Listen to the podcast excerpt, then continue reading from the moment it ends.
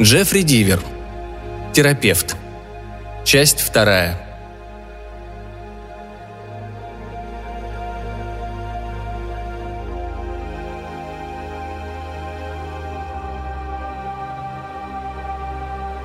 На следующий день после нашей встречи я отправился в библиотеку Университета Северной Каролины и провел некоторое расследование.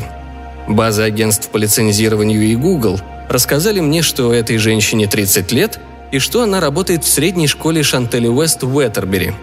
Оказалось, что она вдова. Муж скончался около трех лет назад и растит девятилетнего сына, на котором сорвала гнев по телефону. Согласно информации, размещенной на сайте школы, Аннабель преподает в средних классах, и у нее 35 учеников. Это значило, что она может оказать пагубное воздействие на жизни многих людей. В опасности пребывала и сама Аннабель. Я был уверен, что Неме проник в нее сразу после того, как она потеряла мужа. Внезапные личные трагедии делают людей особенно уязвимыми. Я заметил также, что примерно тогда она и возвратилась на работу.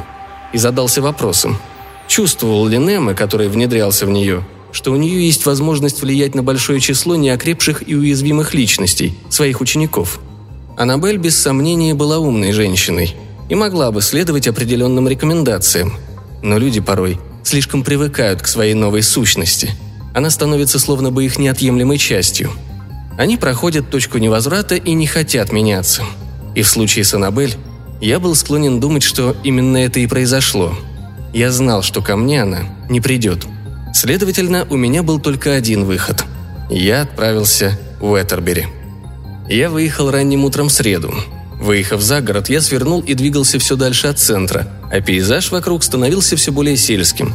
Табачные склады и небольшие фабрики, большинство из которых позакрывалось много лет назад, открытые паркинги, бунгало и бесконечная реклама Наскар и Республиканской партии. Центр Уэттербери был недавно реконструирован – но, проехав его вдоль и поперек, я заметил, что никто ничего не покупает в этих картинных галереях и антикварных магазинах.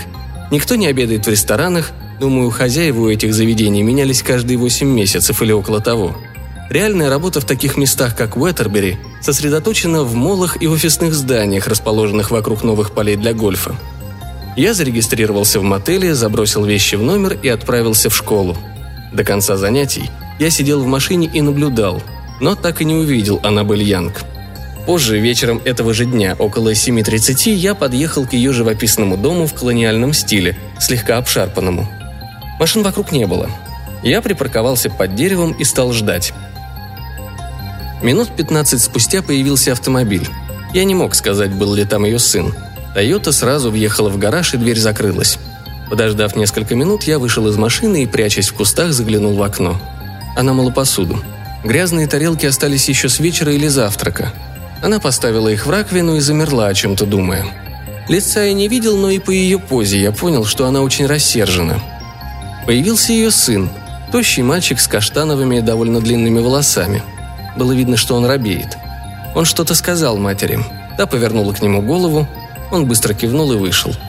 Она осталась на том же месте, глядя невидящим взглядом на тарелки. Потом, даже не ополаскивая, Быстро пошла из кухни, на ходу хлопнув ладонью по выключателю. Мне даже показалось, будто я слышал хлопок, столь резким был этот жест. Мне не хотелось разговаривать с ней в присутствии ее сына. И я вернулся в мотель.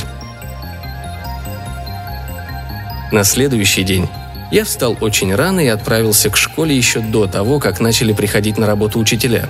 В 7.15 я увидел огоньки ее камри. Она вышла из машины и с улыбкой поднималась по лестнице.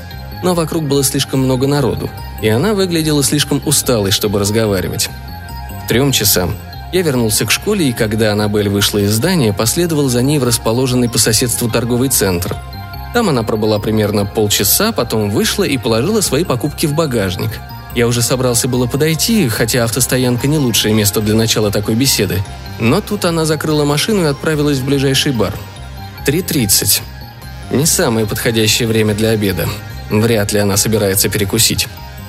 Я знал, зачем она туда идет. Под влиянием Немо люди часто злоупотребляют алкоголем. Так они пытаются спастись от уныния и раздражения, которые вызывает пребывание в них этой субстанции. В процессе лечения я непременно занялся бы ее пристрастием к алкоголю, но сейчас легкое опьянение и расслабленность могли сыграть мне на руку. Я немного подождал и вошел следом. В темной таверне, где пахло пивом и луком, я нашел ее за стойкой бара. Она подтягивала коктейль, водку или джин с соком. Один она уже выпила и теперь стремительно пьянела. Я занял место за стойкой. Между нами было два стула. И заказал диетическую колу. Я видел, как она, слегка качнувшись, заметила меня и начала соображать, где могла видеть меня раньше. Потом вернулась к своему бокалу. Тут все части пазла в ее голове встали на место, и она снова уставилась на меня. Без обиняков я сказал. «Я врач, миссис Янг. Именно в этой ипостаси и нахожусь здесь.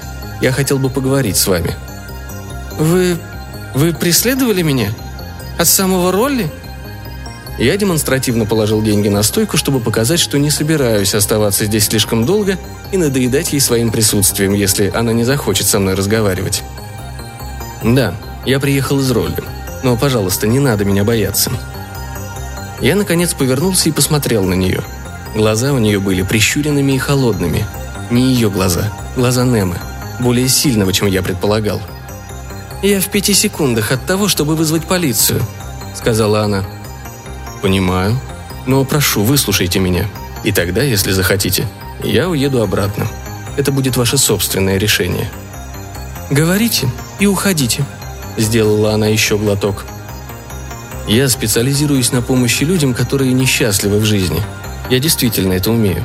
Когда увидел вас в Старбаксе, я сразу понял, что вы из тех, кто мог бы получить пользу от моих сеансов, кому я хотел бы и мог бы помочь. Я не сумасшедший и не нуждаюсь в психиатре. А я не психиатр. Строго говоря, я не доктор. Я психолог. Мне глубоко наплевать, кто вы на самом деле. Вы не можете меня заставить. Зачем вы это делаете? Вам нужны деньги? Я не могу вас заставить, и вы вправе отказаться. И все же я рискну обратиться к вам и предложить свои услуги. Деньги меня не волнуют. Можете заплатить мне сколько захотите, а можете не платить вообще. Я просто хочу помочь. Готов предоставить рекомендации, а еще вы можете позвонить в Государственный лицензионный комитет и справиться обо мне. Как насчет подруги, которая работает учительницей? Она существует на самом деле? Нет, но больше я лгать не буду. Мне нужно было попытаться объяснить вам, как и чем я могу помочь. Тут я заметил, что лицо ее стало мягче, и она кивнула. Сердце у меня сильно колотилось. Да, я рисковал, но риск был оправдан. Она, кажется, готова пойти мне навстречу. Терапия обещала быть трудной для нас обоих, но ставки были слишком высоки. Я не мог ей позволить оставаться в том состоянии, в каком она находилась, и был убежден, что мы можем достичь значительных успехов. Я отвернулся, чтобы вынуть из бумажника визитку. «Итак, позвольте мне сказать». Я повернулся, и она плеснула мне в лицо из своего стакана. Глаза обожгло алкоголем и каким-то кислым соком. Я схватил с барной стойки салфетки, чтобы вытереть их. «Энни, что случилось?»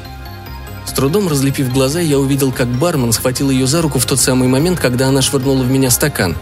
Я поднял руку, чтобы защититься, а бармен вновь спросил. «Энни, что он сделал?» «Да пошел ты, отпусти меня!» – закричала она. «Эй, эй, полегче, Энни, успокойся, что за...» Теперь уже ему пришлось уворачиваться от летящего в него стакана. Он наклонился, стакан попал в ряд других стаканов позади него. Раздался грохот разбивающегося стекла. Она себя совершенно не контролировала. Типичный случай. «Да идите вы оба к чертям собачьим!» – истерично крикнула она. Рывком вытащив из кошелька деньги, бросила их на стойку. «Пожалуйста, миссис Ян», – сказал я. «Я могу помочь». «Если увижу вас еще раз, вызову полицию!» И вылетела из бара как ураган. «Послушайте, мистер, что происходит? Что, черт возьми, здесь происходит?» – кипятился бармен. Я не отвечал. Взял со стойки еще несколько салфеток и, вытирая лицо, подошел к окну. Я увидел, как нетвердым шагом она подходит к сыну, который ждал ее неподалеку со школьным рюкзаком в руках. Значит, это место встречи. Я задался вопросом, как часто мальчик должен там стоять в ожидании матери – я представил себе, как в холодные январские дни парень топчется на морозе, дышит в ладони, чтобы согреться. Она жестом велела ему следовать за ней. Очевидно, у них было запланировано что-то еще. Он протестующий поднял руки и показал на спортивный магазин по соседству. Нет, она не собиралась идти с ним сегодня в этот магазин. Схватив его за руку, она потащила сына за собой. Он был уперся, но она оглянулась с явным намерением его ударить, и он покорно пошел к машине – Я видел, как он пристегивается и украдкой вытирает слезы. Я тоже вышел и направился к своей машине. Мне нужно было вернуться в отель и подумать. То, что произошло, было неожиданно и обескураживающе. Но мне приходилось иметь дело и с более сложными случаями.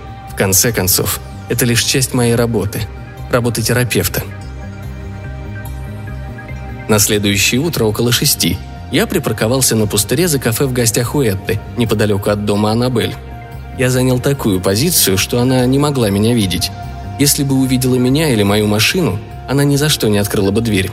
И тогда ничего бы не вышло. Утро было прохладным и ароматным. Пахло сосной и влажной землей. Стояла весна. Несмотря на ранний час, было уже светло, и я без труда нашел дорогу. Я пытался представить себе, какой была жизнь Аннабель до того, как умер ее муж, до того, как в нее вселился Немы. Почему-то мне казалось, что она была жизнерадостной хохотушкой, заботливой матерью и хорошей женой, и совсем не походила на ту Аннабель, которую я знал сегодня. Усталую, злую, подверженную вспышкам неконтролируемой ярости. Спрятавшись за кустами, я ждал. Вокруг были россыпи красных цветов, кажется, они называются камелии. В 6.30 ее сын открыл тяжелую дверь и вышел. В руках у него был набитый учебниками школьный рюкзак. Он пошел по дорожке в сторону шоссе, видимо, собираясь сесть в школьный автобус. Когда он скрылся из виду, я вышел из своего укрытия и поднялся по лестнице к дому. Готов ли я? Этот вопрос я задавал себе снова и снова.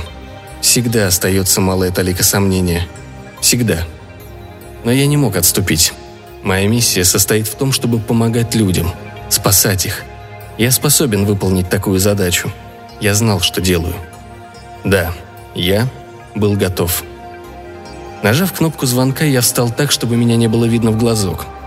Я слышал шаги, слышал, как она подходит к двери и открывает ее. У нее была всего секунда, чтобы задохнуться от ужаса, когда она увидела черную маску налетчика на моем лице и нож с длинным лезвием в моей руке в перчатке. Я схватил ее за волосы и воткнул лезвие ей в грудь три раза. Потом перерезал горло. Справа налево, потом слева направо, довольно глубоко. Так, чтобы смерть была быстрой и легкой. Видит Бог, я не хотел, чтобы она страдала.